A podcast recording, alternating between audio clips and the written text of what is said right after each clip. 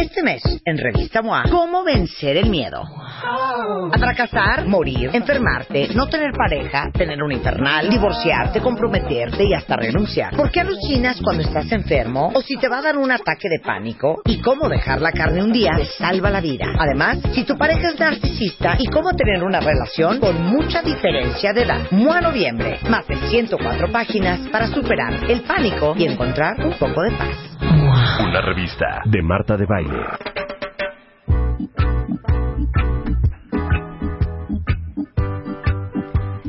That's how we roll it, baby. Show me some love. All right, we're jamming. ¿Sabes qué, Erika Estrada? I wanna jam it with you.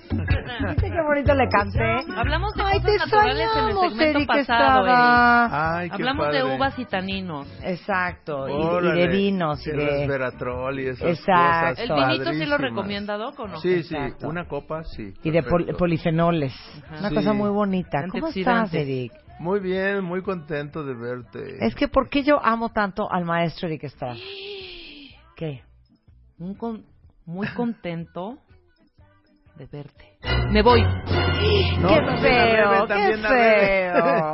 también a Rebe, también a Rebe. Ma- el ma- pero ver. no tanto. El maestro Eric Estrada, quien conocen muy bien, bueno, no dejó de estudiar como 40 años, porque es biólogo, tiene un doctorado en antropología, es fundador y coordinador del Diplomado Internacional de Plantas Medicinales de México en la Universidad Autónoma de Chapingo, posgrados en agroforestería, tiene una maestría en horticultura, este, híjole, ¿qué más, qué más sabes?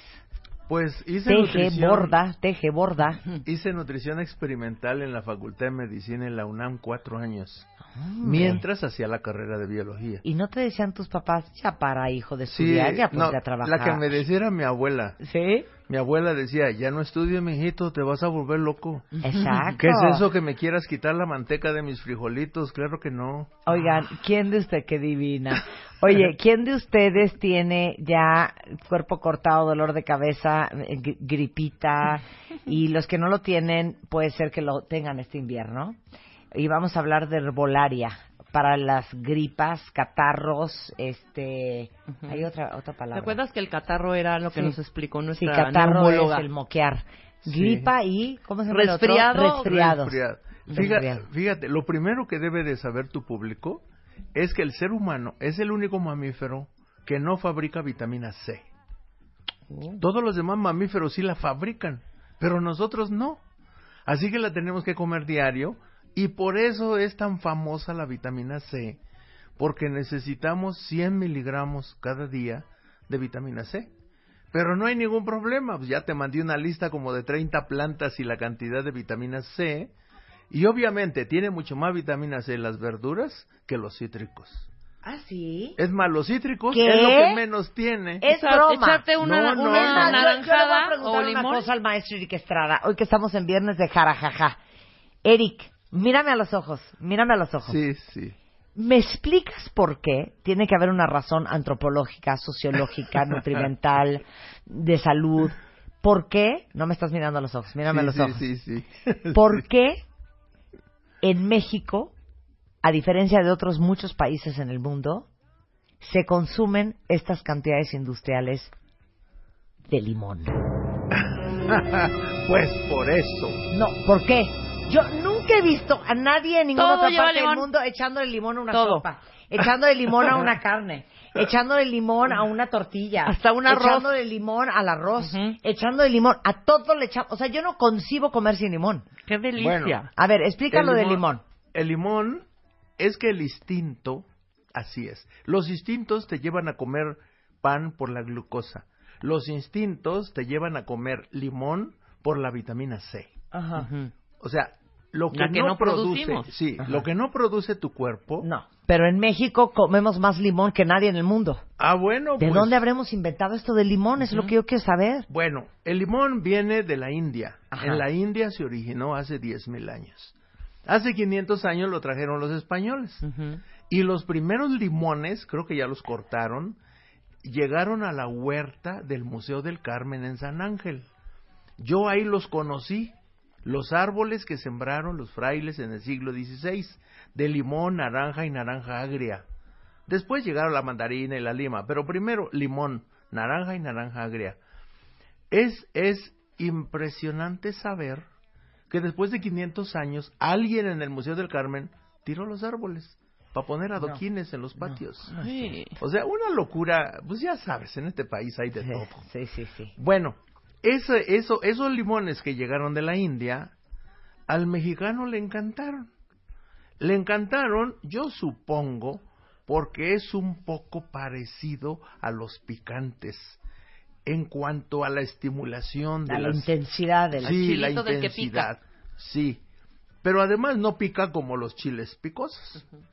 Entonces nos hicimos muy aficionados al limón porque en los niños eh, se, ha recomendado siempre darles o, naranja o limón. Y entonces la mamá, para no andar pelando naranjas y persiguiendo a los niños, pues prepara una jarrota de agua de limón y que tomen a la hora que quieran. Eso, eso es instintivo por una parte, y por otra, pues en el siglo XVI era famoso el escorbuto por la falta de vitamina C y sobre todo en los viajes de los barcos. Así que tenían que llevar como principal cargamento costales de limones, o si no les daba escorbuto. Es decir, comenzaban a sangrar de las encías, de la nariz. Órale. Y que era, que era los síntomas de la falta de vitamina C. Entonces, como estos marinos llegan por barco, claro, eh, eh, pensaban que habían llegado a la India para, para comerciar especias, y resulta, por eso le llaman las Indias Orientales a México, porque creían que habían llegado a la India, llegaron a América, no sabían que América. Cristóbal Colón se murió y nunca supo que había llegado a América. Él se murió pensando que había llegado a la India. No. Y claro, tenemos anécdotas bellísimas cuando, cuando Cristóbal Colón en Tepoztlán colecta la nuez de la India, la lleva a Europa y le sus majestades, estas son las nueces de la India. Es el marañón de Tepoztlán. No es cierto. Es el marañón de Tepoztlán. O sea, todo el mundo que dice, ¿no tienes unas nueces de la India en vez de almendras? Sí, sí, Son nueces de Tepoztlán. Es el marañón. Es el marañón, es una planta mexicana.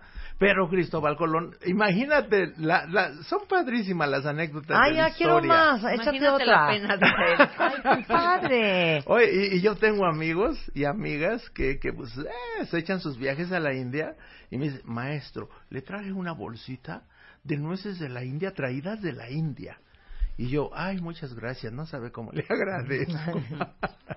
es el marañón de Tepoztlán. Claro, se agradece la ternura y se agradece el detalle, la inocencia, la, ignorancia, ¿verdad? O sea, risa. Es, es, es padrísimo. Claro, yo creo que la planta más, más, más atractiva para los españoles fue el tabaco. El tabaco es de origen mexicano. Y claro, aquí se fumaba una vez al año. Se fumaba en ceremonias ceremonias de acuerdos importantes. Pues es famosa la pipa de la paz entre los indios en el norte de México. Y, y, resulta que eso fue lo que más le encantó a los españoles. Y mira ahora hasta dónde llegó el tabaco. Claro. Entonces, eh, esa es una planta mexicana. Bueno, los cítricos son de la India. Llegaron a México al, a los patios del, del, del museo ahora, museo ahora de, de, del Carmen, pero era un convento. Y ahí están todavía las pequeñas celdas de las monjas, o monjes, creo que no era de monjas, era de monjes, hombres. Y, y tengo ya, ya, alguien, alguien ya me mandó las fotos de los adoquines, maestro, ya tiraron los cítricos de hace 500 Qué tristeza.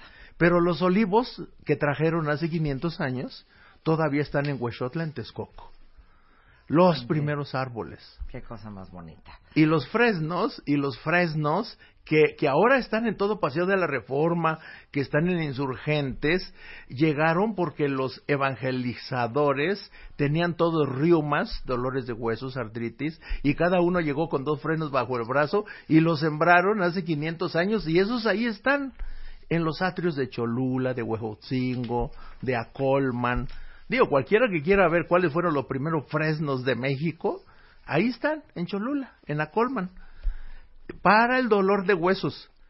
Pero a nosotros nos encantó y llenamos Reforma, Insurgentes, la Avenida de Chapingo, y, y son árboles ornamentales padrísimos, y la gente ni se imagina que se echa a hervir un puño de hojas de fresno en la noche, en agua caliente, se meten ahí los que tienen reumas, artritis, se les desinflaman las articulaciones, duermen como angelitos sin dolor.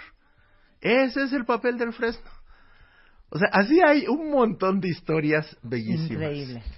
Bellísimas. Claro, hay unas chamánicas. eh, Esto le va a encantar a tu público. Los que tengan un arbusto de granada, la de los granos rojos. Ajá. La granada tradicional que llega de España, ahí eh, esa es muy socorrida en Chapingo, porque cuando, imagínate que tú eres un estudiante que terminaste la maestría, quieres irte al doctorado a Londres y resulta que hay 150 candidatos y nomás hay cinco becas. Y tú vienes y me consultas. ¿Cómo le hago para que me den la beca, maestro? Pues primero estudia y luego pídeselo a un árbol de granada. Ve a un árbol de granada, tócale una rama, cuéntale toda la historia y dile, ayúdame por favor a que me seleccionen. Y No todos, payaso, todos man. los alumnos No, que lo han hecho, todos se han ido becados a Londres, a, a Estados Unidos, O sea, a me urge, Francia. me urge un árbol de granada. ¿No tienes árbol de granada? No. Pues tienes un árbol de, de flor de corazón, hermoso, de limones, limas Limas, higos. y granada, ¿no? Qué raro. No, hay que comprarlo. Hay que comprarlo, sí, en Xochimilco. Bueno, regresemos hay- al resfriado. ¿eh? Exacto. Sí. Hay un montón de historias bellísimas Un día del contamos historias nada más. Ah, bueno, ándale. Sí. Ok, resfriado, gripón. Entonces, el ser humano no produce vitamina C Así es. y tiene más vitamina C las verduras que las frutas. Sí. Entonces, ¿qué? La naranja, la lima, la mandarina, el limón Bueno, verde. Pues digo, ¿eso la, naranja tiene 59 miligramos, la Ajá. lima 52, la mandarina 30, el limón agrio 77, la guayaba en promedio 75, Ujú.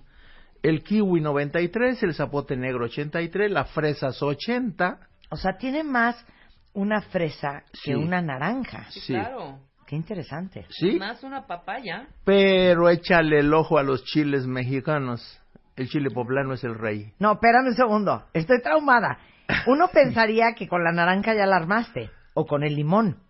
Tiene más cantidad del zapote negro, la fresa Sí. y... El mango manila, la papaya. Y el kiwi que el limón verde. Así es. Qué interesante. Y bueno, por eso te traje estos datos para que tu público viva más tranquilo. Me gusta.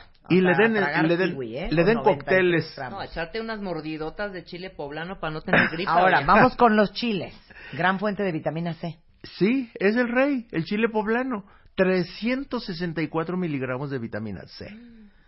Contra 60 de la naranja. Acá 360. Ah, Claro, el chile poblano, aquí hay algo que aclarar muy importante. Si tú subes la temperatura de un alimento arriba de 44 grados, se comienza a descomponer la vitamina C. Entonces, el, el, el, el, el chile poblano hay que comerlo en ensalada. Yo recomiendo que lo corten en cuadritos y lo revuelvan con el guacamole. Ajá, pero. Hagan una pica salsa. horrible, doctor. No, no, el chile poblano no pica. Sí, bueno, hay algunos, hay encanta algunos. Espérame, ¿cuál es el chile poblano? Es el de los chiles El de los- rellenos. el chile relleno. De los Ah, ya, chiles. perfecto, Ay, bueno, si perfecto. no lo En desvena uno. Ya. Sí. Bueno, pues es que en México para muchos no pica nada. Claro. Para otros, pues un saborcito. Pero claro, a la gente sensible, como los extranjeros, pues claro, les pica mucho. Habanero. Habanero, morita, jalapeño, serrano. Pues todos esos tienen más que la naranja, pero está canijo comerte 100 gramos de esos chiles.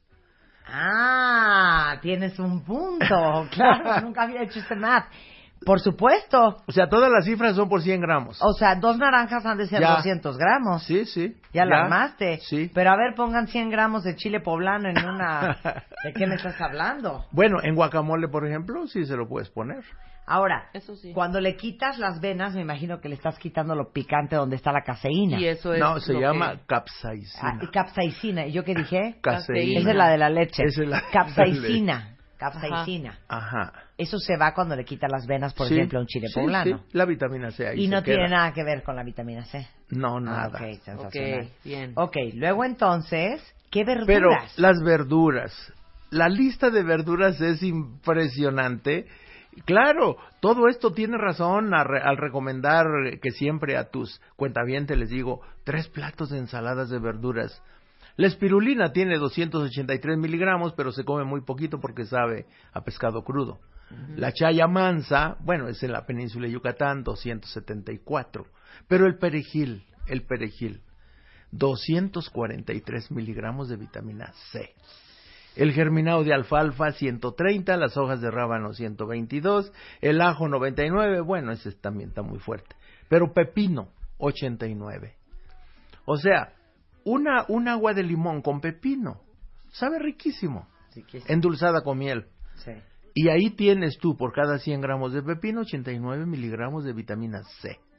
Brócoli 89, col de Bruselas 85, berros 71, los quelites en promedio 68, la coliflor 62, la col 55. O sea, todas estas verduras tienen más vitamina C que las naranjas. Claro. Órale, cuenta bien. Ahora- O sea, que la próxima vez que se quieran echar un jugo de naranja, pues se van a tener que echar un jugo de brócoli. Mira, que le pongan, que le pongan unas hojitas de, de, de, de perejil. Y ya con eso, imagínate el perejil, bueno, será que a mí me encanta el perejil en todas las ensaladas, 243 miligramos de vitamina C. Sí, sí tiene. ¿Cómo no? Ahora, entre más coman ensaladas y frutas, no se van a enfermar de gripa. Porque, ah, pues, Claro. Digo, pues, la vitamina C va, va, va, va a Ah. subir las defensas, va a neutralizar a los microbios, va a hacer que nuestros linfocitos, nuestros neutrófilos, toda nuestra fórmula blanca acabe con los, con los microbios. Oye, pero tengo una tos horrenda. Bueno, Aparte del gripón, ¿qué hago? entonces para la tos yo estudié 150 jarabes. 150. Hay más, pero estudié los más importantes y el mejor fue el jarabe de miel de abeja, ajo, cebolla, choconostle y eucalipto. Y claro, yo recomiendo, tómelo en pareja para que huelan igual. claro. O sea, no doy crédito, no doy crédito. O sea, Ese aunque fue el me mejor. digas ajo, me- me- no, no hay manera.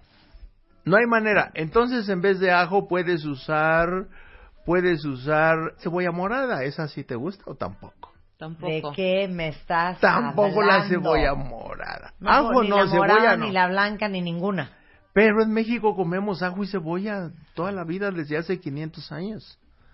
Todos Muy menos fuerte, tú. muy fuerte, muy fuerte. Muy fuerte. Muy fuerte. Bueno, entonces quede la miel de abeja con eucalipto. Miel de abeja con eucalipto. Ok. Eso sí te Y, lo y. No soy fan de la miel de abeja. Lo No, hija, ¿y cuando ya oliste el eucalipto? El eucalipto No, pues le menos. cambia, le cambia No, radicalmente está- el sabor. Está menos peor el eucalipto que la miel de abeja. Y, La y ya, miel de abeja, siento que me va a dar un coma diabético. y hay una planta que limpia de flema los pulmones, que es el choconostle, la tuna agria. ¿Cómo es? Es igual que cualquier tuna, nomás que tú la partes y tiene el centro muy rojo, tiene una carne verde y tú le y tú la muerdes y sabe muy agria. Xocotl es agrio en náhuatl. Se llama. Choconostle, sí. En este momento lo voy a Sí, buscar. es una tuna como cualquier tuna. Solo que cuando la abres, la pruebas sabe muy agria. Muy agria. Ese choconostle lo cortas en cuadritos, lo echas en la miel y eso te va a limpiar de flema los pulmones. Y, y, y luego las gotas de eucalipto, bueno, vas, vas tú a una tienda naturista, a una farmacia, compras el frasco más chiquito de eucaliptol, porque solo necesitas 60 gotas para un litro de jarabe. No, pero esto no es un choconostle, ¿o ¿sí? A ver. Pues es una, una tuna agria. Sí, sí, ese de la Ah, derecha. ¿Saben la cómo se llama en inglés? Es que ahorita lo googleé. Se llama prickly pear. Prickly. Yo pensé que el prickly pear era como una tuna. Es una tuna. Es su tuna, pero agria Es y por esa. dentro roja. Ahí está con el centro rojo. Ah. Pero se pica todo en cuadritos. Ajá. Y se le puede echar Todo miel para junto, lo quitar un verde y poco lo- la- Sí, lo pues bueno. rojo. Son cinco choconosles en cuadritos en un litro de miel de abeja. Ok, ahí está el jarabe. Y le agregas 60 gotas de eucalipto. Y eso sabe bien rico. Claro, para que sea realmente bueno, hay que agregarle los dientes de una cabeza de ajo y una cebolla morada grande. Claro. Pero si no te gustan esos dos, pues ya. No, pues si quieres que te haga efecto, sí hay que ponerle este ajo y hay que Sí. ponerle. Es claro. que el ajo y la cebolla son los antibióticos. Exactamente, es el antibiótico. Yo no me siento cómoda, Rebeca. Te lo digo la verdad. La verdad, yo no me siento cómoda. Bueno, ahí está pues una super receta. Vamos a regresar. ¿Qué onda con los niños? Sí, hay que, hay que hablar. Hablemos de los niños. Que nos dé otras hierbas para las enfermedades respiratorias, Sí. Marta. Y sabes qué también quiero, Rebeca? Quiero que hablemos, por ¿Para favor, tus nervios? de el estrés ahora navideño. Sí. Órale. Rebeca, Sí, ¿está bien? venga. ¿Está bien? Que estás- que se traten sus nervios. Estamos de regreso en W Radio platicando con el maestro Eric Estrada, maestro en horticultura, biólogo con un doctorado en antropología y, bueno, el coordinador y fundador del Diplomado Internacional Plantas Medicinales de México en la gran, bellísima Universidad de Chapingo. Y estamos hablando de hierbas para la gripa, para el resfriado, este, ya hablamos de frutas y verduras, ya hablamos de vitamina C. Ahora, ok, mi hijo se enferma súper fácil y todos los inviernos se enferma. No quiero que se enferme este año. Muy bien. La, la, yo recomiendo a la gente muy enfermiza que, que ahorita ya es tarde, pero hay que hacerlo todavía. Hay que hacer un medicamento homeopático con la flema del niño. Ay, ah. Se va a disolver lo, en para que lo alcohol. tome el niño, para que lo tome uno. No, no, para que lo tome el niño. Ah, ok. O sea, es, es una vacuna personal. Ajá. E- Es que en México la homeopatía es oficial hace más de 100 años. Tenemos un hospital nacional homeopático, una escuela nacional de homeopatía. O sea, lo tenemos como un sistema médico y tu público debe de saber que es el mejor. Es el más inofensivo, el de más alta eficacia. Y entonces la homeopatía tiene la maravilla de procesar como un medicamento el fluido donde están los microbios. O sea, un escupitajo, pues, la flema. Eso se disuelve en alcohol. O sea, en alcohol se deshacen los, los microbios, se que una vez dinamiza. me la hiciste. ajá. Sí, sí, hace Sí. tiempo, no te la has de haber tomado un día o dos. No, como 10. Como diez. Hay que tomarla por lo menos seis meses. O sea, ahorita pasar todo el invierno hasta marzo, abril. Y, y, y eso, eso es facilísimo, es un procedimiento muy fácil y en México es oficial. Es, esa digamos que es la terapia más fácil de hacer. Ir con un homeópata a que le hagan un nosode de la flema del niño que se enferma. Ahora, pues no, no hay homeópata, no hacemos el nosode. Entonces, aquí hay que distinguir las edades. Un niño menor de un año no puede tomar miel de abeja. La miel de abeja viene, de- viene después del año de edad. Porque el sistema... Sí, el super, eh, eh, lo que pasa es que es un alimento demasiado complejo y tiene los pólenes de los árboles de toda la región. espora, ¿no? Mucha espora. Mucha, está lleno de esporas. Está lleno de esporas y todo tipo de microbios. Pero los microbios no se reproducen en la miel por la cantidad de azúcares. Pero si se la damos a un bebé, en la pancita del bebé sí se reproduce. Ok. Y por eso no se le da a un bebé antes del año de edad la miel. La miel es después del año de edad, en que ya maduró el sistema inmunológico y va a matar las esporas que germinen de la miel. Bueno, esa es la primera precaución que hay que tener con la miel de abeja. Pero la Federación de, de- de Pediatría de Inglaterra, a partir del año de edad, recomienda, esto es muy importante para los cuentavientes, A ver. una cucharadita cafetera o la mitad de una cucharadita cafetera rasa de miel todas las mañanas con la única salvedad de que sea miel de la región para que tenga los granos de polen de los árboles que respira la criatura. Cuando la mamá amamanta, le pasa todo el sistema inmune al bebé, le da protección inmunológica y el bebé no se enferma, mientras esté amamantando. Pero una vez que termine el amamantamiento, entonces el bebé necesita sobrevivir con su propio sistema inmune. El sistema inmu- inmune se ve enriqueciendo registrando lo que hay en el ambiente, los microbios, las esporas, los, los, los granos de polen. Y ahí es donde juega un papel como vacuna para prevenir alergias la miel de abeja. Pero tiene Pero que ser de la región, después del año de edad. ¿Y cómo vas a saber si es de la región? Pues porque tú vas y la compras y, y, te, y te cercioras y preguntas y al vendedor le dices de dónde viene la miel. Si no sabe de dónde viene la miel, no se la compras. Obviamente aquí en la Ciudad de México encontramos miel de toda la República, incluso de Guatemala.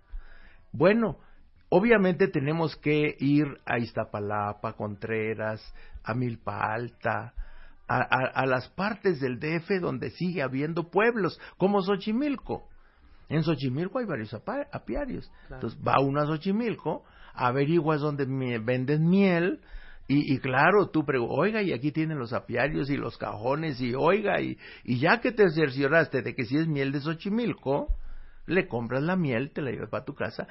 Es la mitad de una cucharadita cafetera a cada niño de la casa para fortalecer las defensas y prevenir las alergias que ahorita más de la cuarta parte de los niños sufre de alergias. 100%, pero después de los dos años. Después de los dos Digo, años. Del, primer año. Del primer año. Del primer año. Sí. Con eso se previene. La miel. Y ya no va a haber alergias.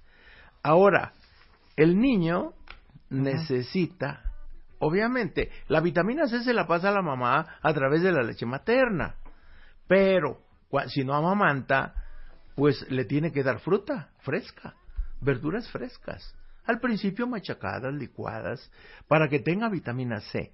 Porque un niño que no recibe vitamina C, pues va a ser un niño que va a enfermarse frecuentemente y que va a tener sangrados, sangrados de las encías, de la nariz, de la garganta. Y es muy triste ver un niño enfermo, sangrando nomás cada que tose, por falta de vitamina C. Y por eso hay que darle su, su, su agua de limón que acostumbra a la mamá pero ahí está una lista de, de 30 plantas para que, para que escoja otras frutas.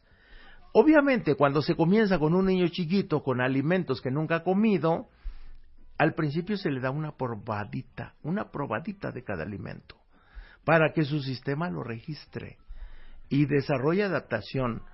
Y porque si le damos un licuado de una cucharada de almendras por primera vez a un niño de un año, pues obviamente lo podemos intoxicar.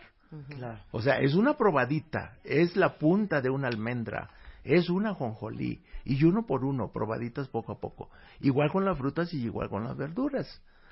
Eso hace que el niño, pues lo tengas listo para ser un, un super niño saludable, hasta que le das comida procesada. Las comidas procesadas, todo se descompone. Ahí todo se descompone.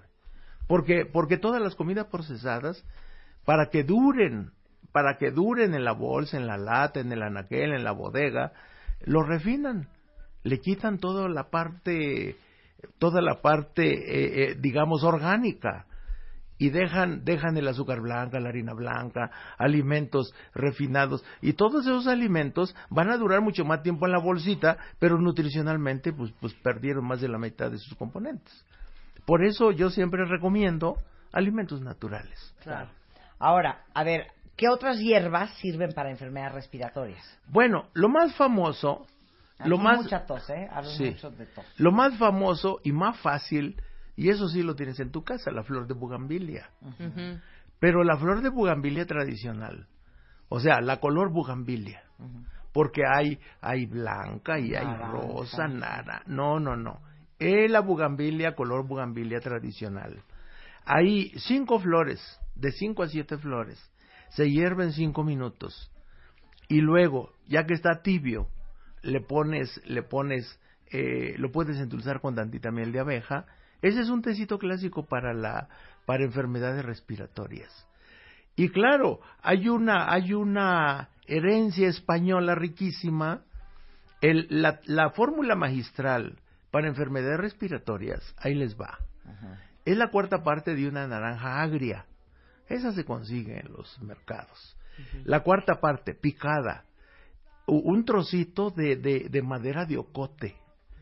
Y se le puede agregar dos tamarindos picados, con todo y cáscara. Y se le agrega la flor de bugambilia y la flor de gordolobo y un trocito de canela. O sea, está bien fácil. Ese es, ese es el té de la abuela. Es el té de la abuela. Canela, ocote, naranja amarga o naranja agria, flor de bugambilia y si tiene chance, flor de gordolobo y miel de abeja. Y con eso van a pasar la noche sabrosísimo. ¿Sensacional? Sí. Esa es la receta tradicional, así eh, que trajeron los españoles. Ya ahorita se las pongo en Twitter, 100%. Sí, aquí, aquí se le agregó la, la, la varita de ocote, Ujú, pero la bugambilia llegó de allá, la canela también, la naranja agria también, y el tamarindo también, y, y, y, aquí nada más, pues la miel de abeja también llegó de allá, ¿no? las abejas españolas, pues es la miel de abeja tradicional. Aquí las abejas son mucho más chiquitas, y la miel se llama miel melipona, y es una miel más rica en vitamina C que la vitamina, que la miel de abeja, y pero las abejas son chiquitas y la miel es ligeramente agria. Mm. Así que esa no, además eh, no es popular. A ver, ¿por qué te gusta tanto la miel de abeja? Me gusta la miel de abeja. Sea, ¿cuál es su riqueza su ri- nutrimental? es, es que tiene de todo. A ver. O sea, tiene todas las vitaminas, tiene todos los minerales, todos los azúcares. Y claro, aquí de los azúcares hay una cosa maravillosa que debe de saber tú, tú- tus cuentavientes. En la naturaleza hay 23 azúcares. 23. Pero solo tres absorbe el intestino humano. Solo absorbe la glucosa, la fructosa y la lactosa. La lactosa pues es el azúcar de la leche, así que pues ahí no hay problema, la lactancia, pero quedan dos azúcares, lu- glucosa y fructosa. Pero en la naturaleza hay otros 20 azúcares que le dan sabor a los alimentos. Cuando tú te comes una tuna, te estás comiendo 12 azúcares, pero muy poquita glucosa, 7%, y 90% fructosa. Así que puedes comer una fruta muy dulce y no te va a subir la glucosa, porque no tiene glucosa. Pero tiene otros 12 azúcares. Pero bueno, esas son otras historias que ya podemos platicar más adelante. Ahorita lo importante es saber que tenemos en la herbolaria plantas ya estudiadas, como la flor de bugambilia, como el gordo lobo. Tenemos eh, jarabes estudiados, como este jarabe de, de canela o cote y, y con miel de abeja. Y, y claro, pues está el jarabe de ajo, que es la receta más tradicional. En un litro de miel de abeja, para los que sí toleran ajo y cebolla, es un litro de miel de abeja, todos Ajá. los dientes de ajo de una cabeza grande, Tienes una enfermedad. en... Te encierras en tu casa una semana. no, no, no. O sea- Pues te digo que si lo toma toda la familia, todos huelen igual y no hay ningún problema. O sea, pero la familia ve a otras personas, uno sale a la sociedad. Bueno, pues sale con el jarabito y dice, ¿gustas tantito jarabe de ajo? Y así ya en la reunión todos huelen igual y no hay ningún problema. Además, pues es muy común el ajo en la gastronomía. Pero mira, la receta tradicional para la gente que tolere un litro de miel, una cabeza de ajo, una cebolla morada grande, cinco chogonosles, todo en cuadritos chiquitos. Se revuelve en la miel y solo tres días. A los tres días tienes un litro de jarabe eh, de excelencia. Lo cuelas con un trapo, una coladera fina, y nada más va a quedar pendiente Ajá. ponerle 60 gotas de eucalipto, aceite de eucalipto. Ok. 150 jarabes, este fue el mejor. ¿Sí? Ese fue el mejor. Órale, cuentavientes. Y ya saben la receta. Ahora, no te vas a ir sin que nos digas el estrés de la Navidad. Bueno, Niños y adultos. niños y adultos. Los nervios. los nervios. Bueno, ¿Con nervios. serenas? Sí, la planta, la planta para bebés. Bueno, es que es que siempre que un bebé está muy estresado, muy chillón, Sí. que no puede dormir, hay que darle tratamiento a la mamá, Ajá. porque la mamá es la que pone nervioso al bebé. Pero el bebé se relaja con las flores de azar. Las flores de azar son las flores de todos los cítricos. Es muy importante que cada quien vea la manera de tener un arbolito de limón, un arbolito de naranja, uno de naranja agria en la casa. Pueden sembrarlos en un macetón o pueden sembrarlos si tienen un cachito de jardín. Sí. Eso es muy importante. Las flores se cosechan antes de las 7 de la mañana, ¿Las de azar? las de azar, y se secan a la sombra. Esa, esa flor se prepara en infusión, o sea, no se hierve. No se hierve. Se hierve el agua cuando está hirviendo, se apaga, Y se pone la cucharadita de flores de azar, se revuelve y se tapa. Y esperar a que esté tibio. Y ya que esté tibio, se cuela, se puede endulzar. Si el bebé tiene menos, menos de un año, se puede endulzar con jarabe de maíz o se puede endulzar de preferencia con azúcar morena, poquita, y darle cucharaditas de azar. Es un relajante para bebés. Y si mejor lo bañamos en eso. También, bueno, para bañar los españoles recomiendan en hojas de lechuga. Sí, sí, sí. Eso es muy tradicional de las abuelas. Sí, sí, sí. Poner siete hojas de lechuga, hervir. ¿Y sí funcionará? Sí, O sea, sí tú eres funciona. herbolario, Sí, la lógica de las propiedades de la lechuga. Sí. Yo ubicaba la, la melisa, pero... También. Pero lo clásico es bañar al bebé en hojas de lechuga para que duerma como angelito. Sí. Y la mamá debe de tomar algo calmante nervioso. Claro, lo mejor, si está amamantando, no se recomienda que tome nada. Se recomienda que aprenda yoga, que aprenda tai chi, que aprenda meditación, sobre todo si es mamá primeriza, que son las que se ponen nerviosas con los bebés y que cada cinco minutos van a ver si sigue vivo, si respira y, y es una ansiedad y una preocupación. Así que la mamá, un, un, una, una infusión de flores de azar también y una infusión de, de flores de tila, que es así lo clásico que venden en cualquier supermercado. Sí. Pero flores de azar para niños chiquitos y flor de tila para adolescentes y adultos no se hierven, van en infusión. Mm. Y luego vienen las clásicas para estrés, nervios, que son, que son las hojas de pasiflora, la raíz de valeriana, la raíz de tumbabaquero, que producen sueño. Esas tres plantas, que son las clásicas, bueno, la más común es la valeriana en todo el planeta, esa produce sueño. Así que no se puede tomar durante el día, solo antes de dormir. Para la gente que no puede conciliar el sueño. A ver, valeriana, Pasiflora ¿Y y raíz de tumbabaquero. raíz de tumba vaquero, ¿qué Así tal los nombres? llama. Pero yo creo que desde la última vez que viniste nos dejaste traumados de que ustedes pueden ir a su mercado más cercano a comprar valeriana o a comprar raíz de tumba vaqueros y como pues uno no, no es experto como el maestro Uy. Eric Estrada, pues te venden una cosa que igual y no es. Hay, hay 18 Entonces, valerianas. Entonces, ¿dónde la compras? O sea, ¿dónde Ahora, puede uno comprar sus hierbas con paz nosotros- y tranquilidad? Sí, nosotros lo que, bueno, lo más fácil son las flores de azar y la flor de tila. Lo demás hay mucha piratería. Ahora, nosotros en Chapingo desarrollamos una planta nueva para el estrés que se llama galfimia. Ujú, Y la galfimia, esa sí la procesamos nosotros y la producimos nosotros. y los sábados cada 15 días pues, pueden ir a conocerla, la pueden probar. Y esa planta la hemos estudiado durante muchísimos años. Y hemos, la hemos puesto a prueba con miles de personas. Claro, al principio todos los estudios experimentales. Encontramos molécula nueva, la galfimina. Encontramos que no solamente reduce el estrés, sino que mejora la calidad del sueño. Las demás plantas producen sueño, la galfimia no. La galfimia no produce sueño, pero relaja los nervios. Así que cuando uno se acuesta a dormir, duerme uno como angelito. Y lo más importante, mejora la calidad del sueño. Que eso es lo que más hace falta cuando uno vive con mucho estrés. Esa es, esa es la clave. Yo recomiendo a tus cuentavientes que se metan en un grupo de yoga, un grupo de tai chi, Mindfulness. mindful, que, que se metan a meditación. Tú has Sí. tenido aquí varios especialistas Uy, miles de miles de miles. de esas, de esas áreas.